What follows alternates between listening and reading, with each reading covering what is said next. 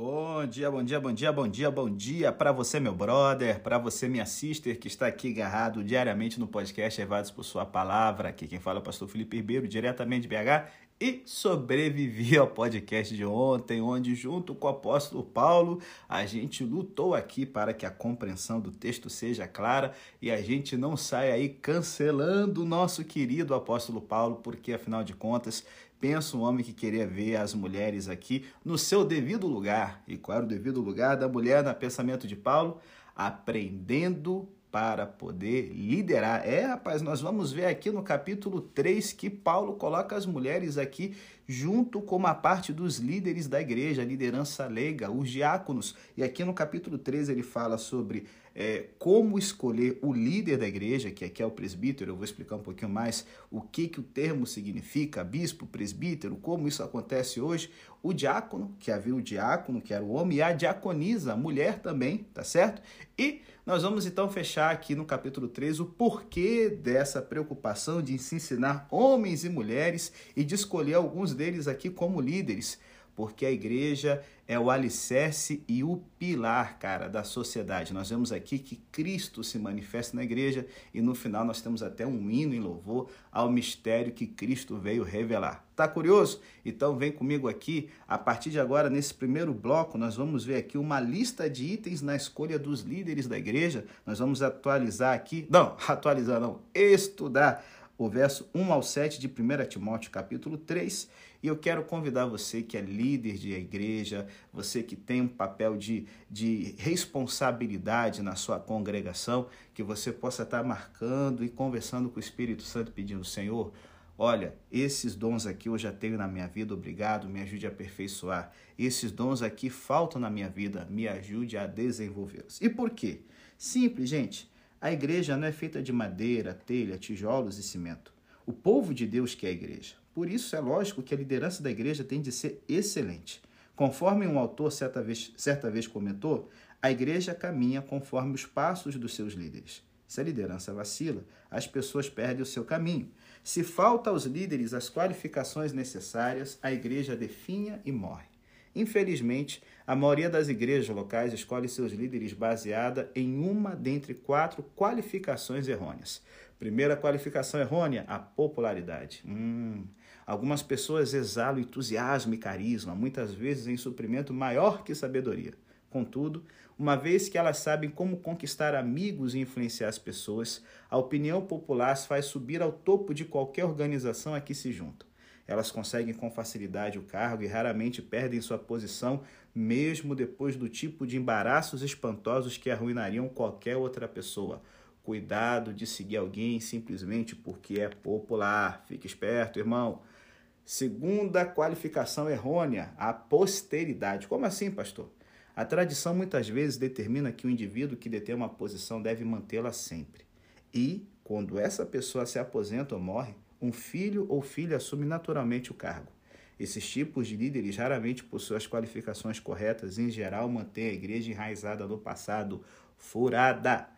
Terceira qualificação errônea: política. Hum, esses líderes chegam ao topo porque têm o nome certo, puxam os cordões certos, apertam as mãos certas ou alcançam a vantagem certa. Os políticos sabem como chegar ao cargo que querem manter o poder pelo tempo que querem, mas eles nem sempre são bons líderes. Na verdade, a habilidade política deles pode ser uma forte indicação de suas falhas como líder. E quarta escolha que a gente faz da forma errada, baseada na prosperidade. É, galera, os membros ricos da igreja muitas vezes encontram o caminho para as posições de liderança. Não há nada de errado com a riqueza, é claro, mas as pessoas associam muitas vezes as bênçãos materiais com o favor de Deus e presumem que a sabedoria acompanha a riqueza. Às vezes, o grande tino comercial vem à custa da humildade, cooperatividade, aptidão para aprender e moderação. Por outro lado, a pessoa rica com uma boa perspectiva das bênçãos materiais pode se tornar um líder eficaz. De todo jeito, um portfólio grande e impressionante não significa nada em termos de qualificações para liderar a igreja. E aí nós vemos aqui que Paulo reconhecia a importância da liderança da igreja, em especial na turbulenta cidade de Éfeso. Timóteo precisava de uma equipe de presbíteros qualificados não só para ajudar a guiar a congregação, mas também para apoiá-lo e encorajá-lo. Mas o apóstolo, em vez de se voltar para esses quatro pés do inferno que a gente viu aqui, popularidade, posteridade, política e prosperidade, ele produziu uma excelente lista de características de caráter essenciais que cada presbítero deve ter. E peraí, peraí, pastor, presbítero? Nós somos adventistas, o que, que isso significa? Eu estou usando aqui a tradução da palavra grega. A palavra traduzida por bispo, presbítero, ancião, dependendo da versão que você está lendo, é episcopos, que significa supervisor, curador ou guardião. Bom, esse termo começou a ser usado pelos atenienses, que usavam para os funcionários do Estado. E Paulo considerava nobre o trabalho de um líder de igreja, de um episcopos. Era um papel digno de ser buscado. É, esse termo episcopos, ou presbíteroi, ele é usado na Septuaginta, que é a tradução grega do Antigo Testamento, para o termo anciãos. Então, a igreja adventista usa o termo ancião, certo? Algumas outras igrejas também. As igrejas batistas é, usam o termo diácono ou presbítero, as pentecostais de tradição batista como Assembleia de Deus também, e outras igrejas usam o termo bispo para designar o líder de um circuito de igrejas, como a Igreja Universal, tá certo? A Igreja Anglicana, a Igreja Católica e aí vai. Bom, hoje muitos chamariam esse homem de pastor, se for um ministro por vocação servindo a igreja, ou de presbítero ou ancião, se liderar além de sua ocupação regular, ou como a gente fala, o ministério leigo, tá certo? Os presbiterianos os distinguem em geral como presbíteros de ensino, pastor e presbíteros administrativos, os membros leigos, que ajudam a organizar a igreja. É, os pastores, é, é, os batistas, tipicamente, pensam no pastor como dirigente espiritual da igreja e depois combinam os cargos de presbítero e diácono para formar um conselho dirigente para a administração da igreja. E na igreja adventista, certo? O presbítero seria o pastor e os anciãos seriam, no formato presbiteriano, os presbíteros administrativos que ajudam o pastor a conduzir a igreja local. E na verdade, no sistema adventista, o pastor é muito mais um bispo, porque ele tem um circuito de igrejas para tomar conta e as tarefas do dia a dia são administradas pelos irmãos leigos os irmãos que não são pastores, que assumem a liderança da igreja, né, escolhido pela comissão e aprovado pela igreja local. Então, assim, para o propósito aqui dessa discussão, eu vou usar o termo presbítero para descrever aqueles homens investidos de responsabilidade para liderar a igreja nos assuntos espirituais, operacionais, porque é o termo que a maioria das versões usa e é o termo assim é, é que é usado no Novo Testamento grego, tá certo? Bom, eu confesso que quando eu li pela primeira vez esse verso, eu tive de mudar minha perspectiva, o verso 1 do capítulo 3. Eu tive de avaliar a diferença crítica entre a ambição e a aspiração. A ambição tenta ganhar e exercer poder por causa do ego. A aspiração, por sua vez, importa-se menos com a posição que com se tornar digna dela. Conforme Paulo explica, para se qualificar para a posição de bispo ou de presbítero, o indivíduo idealmente tem de se tornar um cristão modelo. Por isso, ele segue essa afirmação com uma intimidante lista de qualificações tiradas de cada canto da vida do líder potencial. Os versos 2 e 3 revelam a vida interior do homem, e os versos 4 e 5 examinam a sua vida em casa. O versículo 6 descreve sua postura na igreja, e o versículo 7, sua conduta no mundo como um todo. E aí nós temos aqui a palavra irrepreensível, que descreve o presbítero, o bispo em seu íntimo, certo? A palavra irrepreensível significa ao pé da letra sem culpa ou sem acusação. Essa não é uma exigência de perfeição sem mácula ou um passado imaculado. É uma avaliação geral da maturidade e reputação de um homem, certo? É, o reformador João Calvino parafraseou essa ideia como não arruinado pela desgraça. Essa qualidade genérica de caráter estrutura todo o resto, ou seja, é alguém que não tem uma ficha corrida na polícia, papai. E aí você vê aqui que no íntimo esse homem é marido de uma só mulher, certo? Descreve um homem casado com uma mulher que continua a viver em fidelidade e harmonia com essa mesma mulher.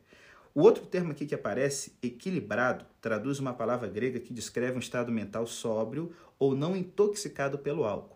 Um homem sóbrio ou equilibrado permanece no total controle de suas faculdades mentais, não dando abrigo a nenhum tipo de influência que poderia fazê-lo se comportar mal. Ele não permite que nada nuble seu pensamento, mantendo tudo equilibrado e dentro dos limites, evitando excessos, mesmo nas coisas boas, como trabalho, medicação, alimento ou sexo. Ele também permanece livre da dependência de elementos destrutivos, como drogas ilícitas, álcool ou pornografia. Domínio próprio sugere ser razoável, sensível, tendo julgamento são. Esse termo favorito de Paulo aparece ao longo de sua epístola a Tito como sensível ou equilibrado, uma qualidade que ele queria ver nos homens mais velhos, nas mulheres novas, conforme ensinadas pelas mais velhas, nos jovens e na igreja como um todo. Em outras palavras, a sensibilidade tinha de ser a qualidade definidora da congregação, começando com seus líderes espirituais.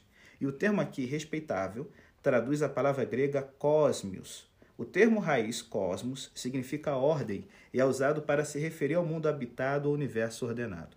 Os filósofos da antiguidade entendiam amplamente que o universo é complexo, ainda que lógico e sistemático, e opera de acordo com princípios matemáticos. A sociedade grega e romana, então, venerava os homens cujas ações não eram imprevisíveis e nem aleatórias, mas ordenadas, guiadas por ideais ou virtudes respeitáveis. O sentido literal de hospitaleiro é amante de estrangeiros. A ideia por trás do termo estrangeiro na mente dos povos antigos era o de alguém estranho ou diferente.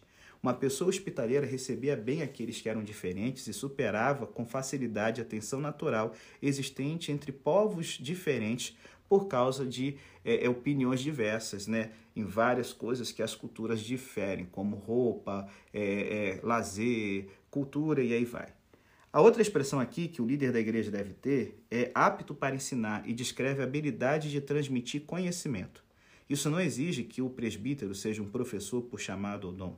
Ele apenas precisa ter a capacidade de explicar as escrituras e ajudar os outros a entendê-las e praticá-las. Não dado ao vinho, nega uma palavra grega cujo sentido literal é permanecendo perto do vinho. A palavra descreve alguém que normalmente tem o álcool por perto ou não consegue ficar longe dele. A ideia não é limitada ao alcoolismo. Essa ideia inclui os que muitas vezes não reconhecem seus limites em, em relação à bebida alcoólica. Então lembre-se, nos tempos antigos o álcool era usado para esterilizar a água. Então você tinha um copo de vinho para três copos d'água para poder ajudar a eliminar germes e bactérias. Então por isso que o vinho alcoólico na Bíblia ele não é proibido de todo, tá certo? É proibido o consumo dele puro para fins de embriaguez. Por isso que o Antigo Testamento proíbe sacerdotes, como a gente viu na história de Nadab e Abiú, proíbe juízes e reis e governantes políticos de terem um copo de vinho à mão, porque ele entorpece a mente, é um depressivo e faz com que as pessoas tomem decisões tolas e imaturas. Então, como eles tinham que ter o álcool, certo, vinho, tá certo, alcoolizado, para misturar com três copos d'água, ele fala: Use para poder deixar água boa para se beber, mas não para encher a cara de pinga, meu irmão. E aqui a expressão não dada violência descreve um homem que não é contencioso e nem briguento. Enquanto o sentido literal do termo grego para dada violência seja atacante, o bispo piedoso não é nem mesmo capaz de cerrar os punhos. Ele não permite que as emoções estimulem suas interações com os outros, mesmo em meio à discórdia. E eu vou fechar aqui com o amável inimigo de discórdias, que é o exato oposto de um homem contencioso, que é capaz de dar um soco em alguém. Amável significa moderado, razoável. A resposta de um homem assim sempre é apropriada para a ocasião, mesmo quando ele se sente puramente é, é, abandonado, duramente criticado ou verbalmente atacado. Além disso, ele é pacífico, não um lutador, que é a tradução literal do termo grego.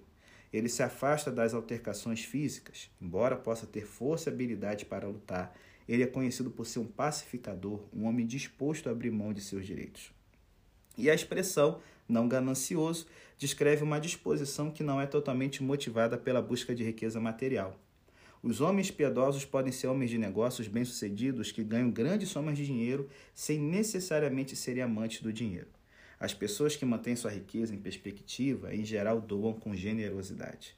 Então, essas são as características interiores que nós, como membros da igreja, deveríamos buscar nos nossos líderes, certo? Que descreve um homem que pode fazer parte de uma equipe e ainda tem força e sabedoria para pensar por si mesmo.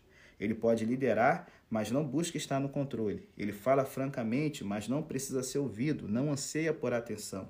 Ele estabelece seus fundamentos e não compromete seus padrões, mas abraça livremente aqueles que são diferentes dele é alguém que lida com a sua família de uma forma responsável, sem ser um tirano. E quando ele está rodeado de cristãos recém-convertidos, ele é uma pessoa que inspira e as ajuda na sua jornada. Por isso que fala, não chame alguém orgulhoso, certo? Uma pessoa arrogante. Por isso ele fala, evite cristãos recém-convertidos de assumirem papéis de liderança, porque muitas vezes os recém-conversos permitem que seu entusiasmo e idealismo os leve a ter problemas. Muita falação, pensamento purista, opiniões obstinadas, decisões imprudentes tomadas pela fé e então, pá, um choque estrondoso. Cair na condenação do diabo representa uma queda trágica precipitada pelo orgulho excessivo. A liderança desse indivíduo, não temperada pela humildade, leva à rebelião. Então, se liga, gente. Paulo, ao longo das epístolas pastorais, que é a 1 Timóteo, 2 Timóteo e Tito, expressa preocupação com o caráter da igreja que pode ser reduzida a duas palavras: ordem e sensibilidade. Ordem. A igreja repousa sobre um alicerce sólido e cresce como fileiras de pedra, camada sobre camada, mantidas juntas pela argamassa do evangelho, não obstante o caos do mundo, levantando um prédio permanente de honra ao arquiteto. Sensibilidade significa que cada pedra da igreja, o grande monumento à graça, tem um propósito. Mas como qualquer pedreiro pode lhe dizer, cada camada de pedra tem de ser aprumada, nivelada e alinhada com aquela debaixo dela, ou as camadas sucessivas de pedra ficarão fora de alinhamento com a pedra angular. Assim, a construção de qualidade inferior fica claramente óbvia para todos, mesmo para o olho não treinado. Então, fica a dica: devemos escolher melhor os nossos líderes, tá certo? E eu quero sugerir aqui para a gente fechar esse bloco três perguntas a se fazer a uma pessoa antes de colocá-la em uma posição de liderança espiritual na igreja. Primeira pergunta: Será que sua vida interior se compara com sua imagem pública? Uma pessoa pode falar bem em público e ter um comportamento impressionante, mas e quanto aos bastidores? Ela tem uma vida espiritual que cultiva longe da vista do público? Conseguir a resposta para essas perguntas exige uma conversa cara a cara, bem como tempo adequado para observação. Segunda pergunta: será que sua esposa ou marido e filhos confirmam que essa pessoa é qualificada? A sugestão provocaria risos sarcásticos neles ou eles afirmariam como um, um líder espiritual capaz e autêntico? É uma pergunta que vale a pena fazer à família em particular. E por fim, terceira pergunta: o público em geral, seus colegas e concorrentes nos negócios, a confirmariam ou expressariam preocupação quanto às suas qualificações? Hum, essa não é uma competição de popularidade mas os presbíteros devem manter um relacionamento bom com os de fora da igreja. Não é um bom sinal se um descrente expressa preocupação com a honestidade ou pureza dele ou com algum outro assunto relativo ao caráter. Então, gente, quando avaliamos os assuntos é, sobre a adequação de uma pessoa para a liderança na igreja, precisamos ter cuidado, mas também devemos ser razoáveis. Embora a descrição do trabalho não exija perfeição moral, ausência de pecado, um anjo de Deus, nada disso, o que que um líder precisa? Ele precisa incorporar as qualidades que você esperaria ver algum dia no resto da congregação.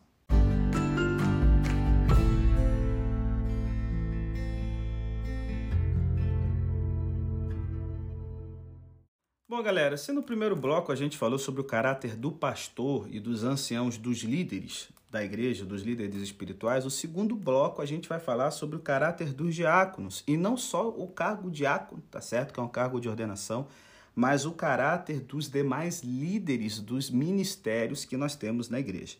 E antes, eu queria só aqui te convidar, é, por que que Paulo, assim, tá tão preocupado com qualidade nisso? Eu quero te convidar para a gente pensar um pouquinho sobre a importância da gente fazer as coisas bem feitinhas para a gente aí não cair numa furada mortal.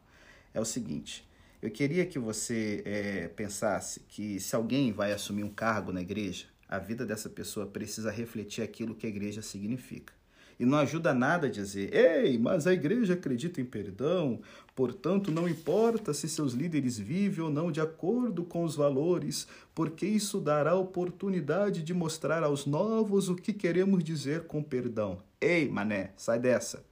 Hoje tem muita gente que usa esse argumento, mas isso não funciona. Sem dúvida, o perdão é central no cristianismo, mas o objetivo não é para que possamos sair por aí pecando, pois de alguma maneira tudo ficará bem no final. Longe disso. O amor perdoador de Deus tem como alvo nos transformar em um novo tipo de ser humano, que é o que ele espera ver. Portanto, é vital que aqueles que ocupam posições de liderança sejam modelos da mensagem do Evangelho, no sentido de que há uma maneira diferente de ser gente, um estilo de vida diferente daquele que vemos ao nosso redor. Então, assim, de forma interessante, esse é o modelo de vida que Paulo espera que os de fora reconheçam como valioso. Muitos não cristãos vão reconhecer quando alguém está vivendo uma vida de integridade própria da fé no Deus vivo e vão respeitá-lo por isso. E também vão perceber quando ocorreu o contrário. Observe como os jornais tratam qualquer um que esteja em posição pública de confiança e não consegue viver em sua vida pessoal de acordo com a confiança recebida. Gente, a confiança é imprescindível. Portanto, o líder precisa estar acima de qualquer suspeita. É o que a gente faz, por exemplo, com coisas inanimadas. Vou dar um exemplo. Uma vez eu ia pegar um voo e o avião já estava ali pronto para voar quando de repente foi avisado que havia sido encontrada uma pequena pana elétrica. Não era nada sério, a empresa aérea iria consertar, porém, por causa disso, até o técnico chegar, a gente teria que esperar aí uns 20 minutos. Bom, os 20 minutos viraram 30, depois uma hora, e por fim a gente já estava frustrado, porque, cara, o negócio demorou cerca de duas horas para que o avião ficasse pronto. Só que assim, qual era a preocupação? É, aquilo não teria afetado o voo, era uma pequena pane elétrica. Não teria nem mesmo tornado o voo inseguro. Só que a companhia preferia errar pelo excesso de cuidado mesmo que isso significasse a decepção da gente voltar para a sala de embarque do aeroporto do qual a gente havia saído antes e ter que esperar duas horas que a gente não esperava. E sabe, gente, isso me fez pensar algumas coisas sobre a vida da igreja que o Novo Testamento nos diz que devemos checar com regularidade. Novamente, o caráter dos líderes, por exemplo. Nessa passagem aqui do verso 8 ao 3, nós temos uma mudança de foco dos bispos, né, que são os líderes mais experientes, os anciãos, os presbíteros e os pastores assalariados, e agora nós olhamos para os diáconos, uma palavra que em grego significa basicamente servos, aqueles que servem à mesa. É claro que todos os cristãos foram chamados para servir uns aos outros, e isso se aplica especialmente àqueles que estão em posição de liderança. Mas desde o começo, quando a gente vê lá em Atos 6, quando os primeiros diáconos foram escolhidos, a igreja apontou algumas pessoas para organizar e administrar os detalhes práticos da vida diária entre o novo povo de Deus. Isso não significava que estes não poderiam ser mestres. Na realidade, um dos primeiros diáconos, Estevão, parece ter se tornado rapidamente um dos mais poderosos palestrantes da igreja apostólica, atraindo uma atenção tão negativa que ele se tornou a primeira pessoa a ser morta por causa de sua posição cristã tão clara. Esse texto aqui de Paulo parece reconhecer que os diáconos tinham a mesma oportunidade de falar sobre o Evangelho. Suas responsabilidades administrativas eram importantes, porém o ideal, como diz o verso 13, é que esse trabalho tivesse o efeito de dar a eles tamanha proeminência e tamanho respeito que eles seriam ouvidos quando tivessem de falar. E o ponto crucial do texto, gente, é a série de testes que a igreja deve fazer sobre o caráter da pessoa antes de lhe permitir a assunção de um cargo assim como um piloto de avião faz uma série de testes nos sistemas antes de decolar. Como a gente viu no texto anterior, daqueles que ocupam cargos em uma organização, seja um banco, um clube de futebol, um restaurante ou uma igreja, espera-se que sejam um modelo do comportamento de todos os membros. Se, por exemplo, o, o, presidente do clube de futebol começa a parar o carro no gramado, no campo do, do, do estádio, os outros membros do clube rapidamente terão a mensagem de que ninguém se importa com isso. E o tipo de coisa que é necessário conferir entre os líderes de igrejas, de acordo com esse texto, tem a ver com aquelas coisas com as quais, quando o avião já está voando, ou seja, depois que a pessoa já está no cargo, é tarde demais para se preocupar. Dispensar alguém do cargo é difícil e envia mensagens terríveis para toda a comunidade. É melhor descobrir antes se há alguma dificuldade que precisa ser tratada. Então, galera, o primeiro desses testes diz respeito ao que a pessoa pensa e como isso aparece em suas palavras. Algumas pessoas parecem mudar de tema o tempo todo e em seguida esquecem o que disseram, afirmando algo oposto no dia seguinte. Algumas pessoas são irreverentes, sempre transformando assuntos sérios em brincadeira, como se dissessem que nada é tão importante assim. Ter boa consciência, como a gente vê nos versos 8 e 11, certo? E a repetição mostra quão importante isso é, não significa ser circunspecto ao contrário, significa a prática de se concentrar naquilo que realmente importa, em vez de levar a vida ignorando as coisas importantes. É, a gente podia traduzir da seguinte forma: O líder que hoje diz uma coisa e amanhã diz outra, é o que Paulo quer dizer aqui é, de mente dividida, certo? É, outro dia eu estava com uma pessoa que me contou sobre uma conversa que tiveram com uma outra pessoa. Só que depois, quando essa outra pessoa conversou comigo, me contou uma versão completamente diferente daquilo que o primeiro me contaram. Esse tipo de comportamento, gente, mina totalmente a saúde e a confiança de uma comunidade. Aqueles que ocupam cargos na igreja, incluindo os cargos administrativos mais básicos, devem ser pessoas cujo caráter é formado em cima da verdade de uma palavra consistente. Novamente, bebida e dinheiro vêm em seguida. Paulo não diz que os líderes não devem beber álcool, mas deixa claro que eles precisam saber quando parar. E de acordo com a experiência, isso significa parar uma dose antes daquela que a pessoa pensa que aguenta. Pastor, o senhor está ensinando bebida? Não. Lembrando novamente que eu falei no bloco anterior, no mundo de Paulo, assim como em algumas partes do mundo de hoje, não era fácil encontrar água limpa e saudável, e o vinho, na maioria das vezes, era a opção de bebida mais natural, barata e apropriada para, misturada com a água, poder esterilizar a água dos germes, certo? Então, novamente, a gente vai ver isso no capítulo 5, quando Paulo recomendar que Timóteo beba um pouquinho de vinho para o estômago. Essa é a ideia aqui, não tomar água pura por causa da falta de água potável de qualidade, poderia fazer mal. Mas enfim, como no caso de muitas coisas boas, há sempre o risco de se correr por fora. Nesse caso, o risco da autoliberdade. Gente, há uma imaturidade intrínseca naquele que bebe demais. Alguém que trata o seu próprio corpo dessa maneira dificilmente será o tipo de pessoa em quem você confiaria para cuidar de outra pessoa e de seus bens de maneira responsável. Em relação ao dinheiro, bem, quem quer que esteja envolvido em qualquer organização há bastante tempo, infelizmente também incluo aqui a igreja, já percebeu a próxima estranha conexão entre dinheiro e poder. Aqueles que lidam com dinheiro sabem que ele traz poder, um poder com o qual é preciso ter muito cuidado. Bom, exemplo. O tesoureiro da igreja é, em geral, aquele que pode opinar sobre se a igreja tem condições de fazer isso ou aquilo, e muitas vezes é tentado a encontrar meios de financiar os projetos que apoia, dizendo que os outros projetos vão drenar recursos. Então, para de garotear se você é tesoureiro, irmão. Igualmente, aqueles que detêm poder, mesmo no pequeno mundo da igreja, geralmente descobrem que isso abre oportunidades para se ganhar dinheiro. Não vamos tirar conclusões equivocadas disso. Mais adiante nessa carta, Paulo vai insistir que um bom trabalho deve ser bem remunerado. Mas aqueles que ocupam cargos devem ser o tipo de pessoa que já é conhecida como controlada, responsável e confiável. Eles não podem ser o tipo de gente que fica procurando oportunidades extras para encher os seus próprios bolsos.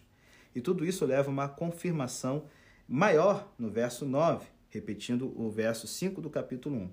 Os diáconos precisam firmar-se no mistério da fé com a consciência pura.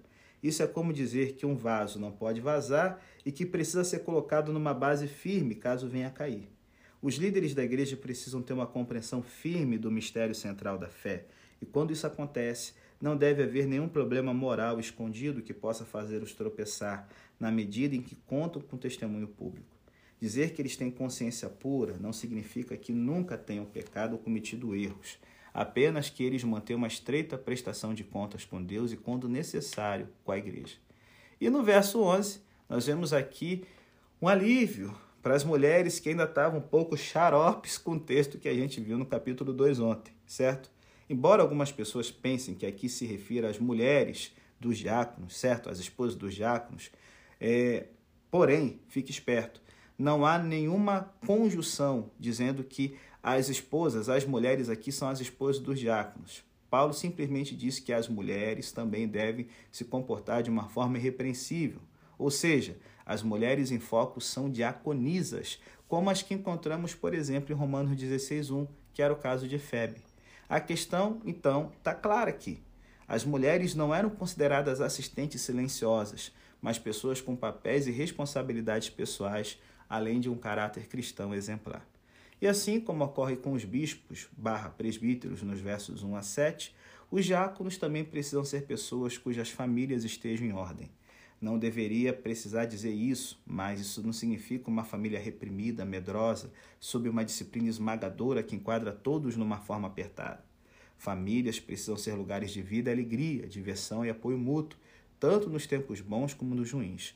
Mas as famílias também precisam ser um local no qual a disciplina e o respeito apropriado sejam ensinados. Se os diáconos não conseguirem isso dentro de suas próprias famílias, cara, dificilmente conseguirão algo dentro da igreja. Então, os testes são estritos, mas necessários. Eu prefiro esperar pelo próximo voo a decolar em um avião que tenha um único parafuso solto.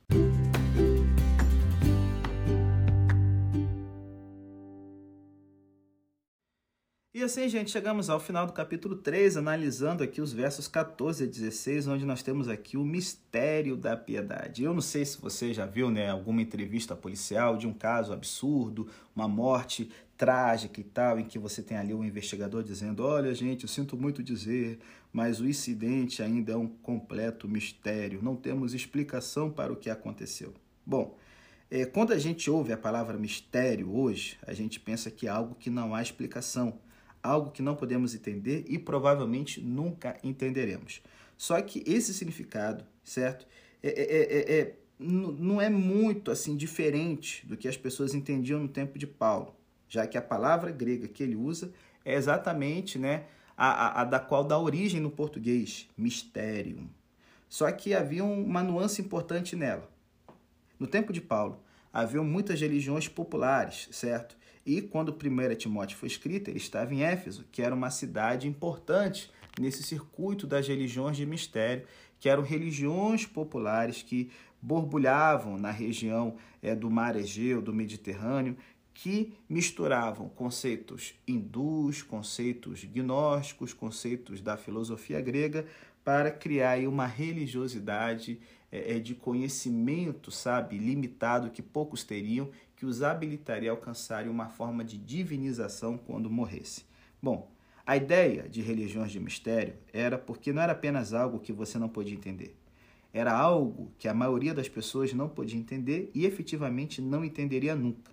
Só que algumas pessoas conseguiriam, embora, é claro, guardassem esse segredo para que todos permanecessem no escuro. É tipo o que a gente vê na maçonaria hoje. Só os iluminados ali dentro conseguem entender a realidade do que acontece nesse mundo.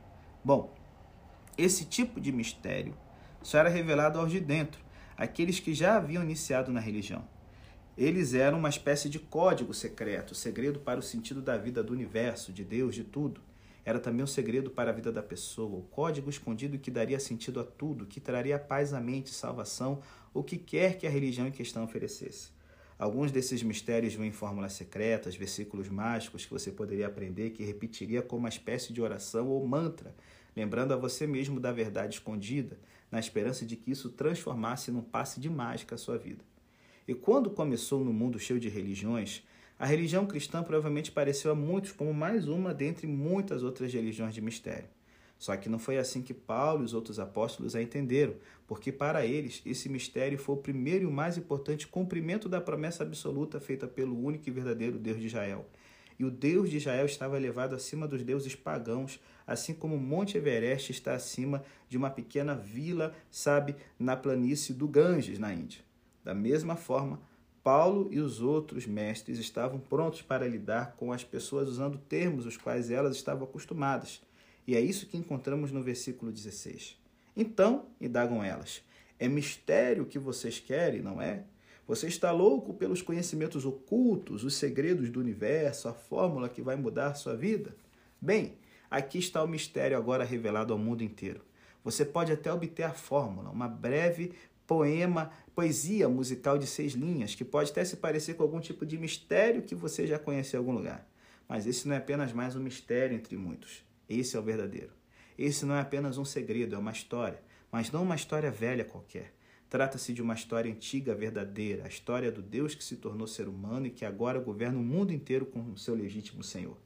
Esse mistério não vai levar você a uma religião secreta e privativa que só alguns poucos compreendem. Esse mistério vai, sim, mudar a sua vida, conduzindo você a uma nova vida, uma vida de serviço, fé, discipulado e esperança. E o mistério, claro, é a história de Jesus Cristo, embora seu nome não apareça no pequeno poema de seis linhas. As linhas foram pensadas em ordem. Esse pequeno poema não é como Filipenses 2, que conta a história de Jesus desde antes do seu nascimento até a sua glorificação. Observe que no versículo 16, cada linha foi escolhida em harmonia com a linha que vem em seguida: carne, espírito, anjos e gentios, mundo e glória. Cada par de linhas convida o leitor, ou talvez de, de, devêssemos dizer aquele que está orando esses versos, já que essa era uma pequena fórmula de oração e não um pensamento, a refletir na presença de Deus, permitindo que seus estranhos contrastes destruíssem as pressuposições naturais de como o mundo funciona, como a vida humana funciona e, de certa forma, como Deus funciona, construindo uma nova imagem com Jesus bem no meio dela. Vamos dar uma olhada rapidamente nesses pares. Revelado na carne e justificado no espírito. A ideia de qualquer divindade aparecendo em forma humana já teria sido empolgante o suficiente para a maioria das pessoas do mundo antigo, mas os cristãos foram além. Aqueles a quem eles adoravam veio em carne, tornou-se humano de verdade, capaz de sorrir, chorar, de sofrer e morrer. Mas depois de sua morte, Deus o reivindicou pelo Espírito do Criador, através de cujo poder Jesus foi ressuscitado dos mortos. É isso que justificado no Espírito significa. Portanto, o mistério começa com a afirmação básica da fé cristã, central, colocando a mensagem do Evangelho de forma criptografada. Cristo morreu pelos nossos, pelos nossos pecados e ressuscitou. Apareceu aos anjos e foi anunciado aos gentios. Jesus foi à frente do seu povo para estar com Deus no santuário celestial até o momento que ele deve ser revelado novamente. É lá que ele está até hoje, no lugar onde os anjos vivem. Mas isso não significa que ele esteja ausente como uma lembrança distante, não. Ele foi anunciado aos gentios, às nações pagãs, aos não-judeus. A palavra anunciado é um vocábulo que você usaria não tanto para descrever uma nova religião que quer se espalhar, mas para o imperador que está convocando as pessoas a obedecer a ele e talvez até mesmo adorá-lo. E como acontece em vários pontos das cartas pastorais, Paulo sugere gentilmente a seus leitores que reconheçam que a figura religiosa que Jesus representa está acima principalmente da mais poderosa de sua época. Não era nem Zeus, nem Afrodite, nem Diana, nem Apolo, mas o próprio César, o imperador anunciado ao mundo inteiro como verdadeiro senhor, convocando o mundo a obedecer a ele, em algumas partes de seu império, pelo menos, a adorá-lo. E crido no mundo e elevado em glória. Mais uma vez, temos a história da terra e a do céu colocadas lado a lado. A palavra crer, gente, é muito importante para Paulo, os primeiros cristãos, porque ela envolve confiança e lealdade, assim como o que nós chamamos fé religiosa ou crença em determinada doutrina. Quem quer que tenha escrito esse pequeno mistério estava celebrando o fato de que Jesus não estava apenas sendo anunciado ao mundo inteiro. As pessoas estavam depositando nele sua confiança e lealdade, e com razão. Ele é aquele que, tendo se exaltado à glória, agora está governando o mundo como seu genuíno Senhor.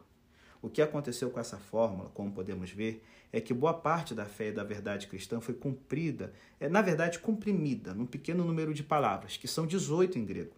Elas merecem tempo de reflexão e oração. Elas resumem, ainda que de forma peculiar, o rico sabor da espiritualidade cristã no seu início, e ao mesmo tempo desafiam tanto os mistérios populares como o poder expansionista de César.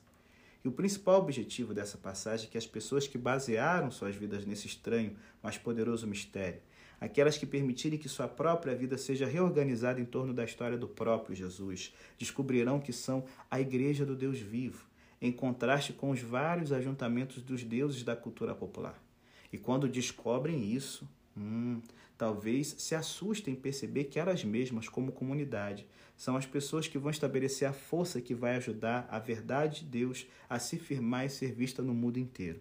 Se a igreja for achada firme na verdade de Deus, o que as pessoas veem e sabem sobre a verdade de Deus terá por base a vida e o testemunho do povo de Deus. É por isso que essa carta está sendo escrita, como os versículos 14 e 15 deixam claro, para que, na ausência do apóstolo, a igreja possa aprender o que significa a vida comunitária, baseada no ministério de Cristo, através do qual o mundo possa ver quem é o verdadeiro Senhor.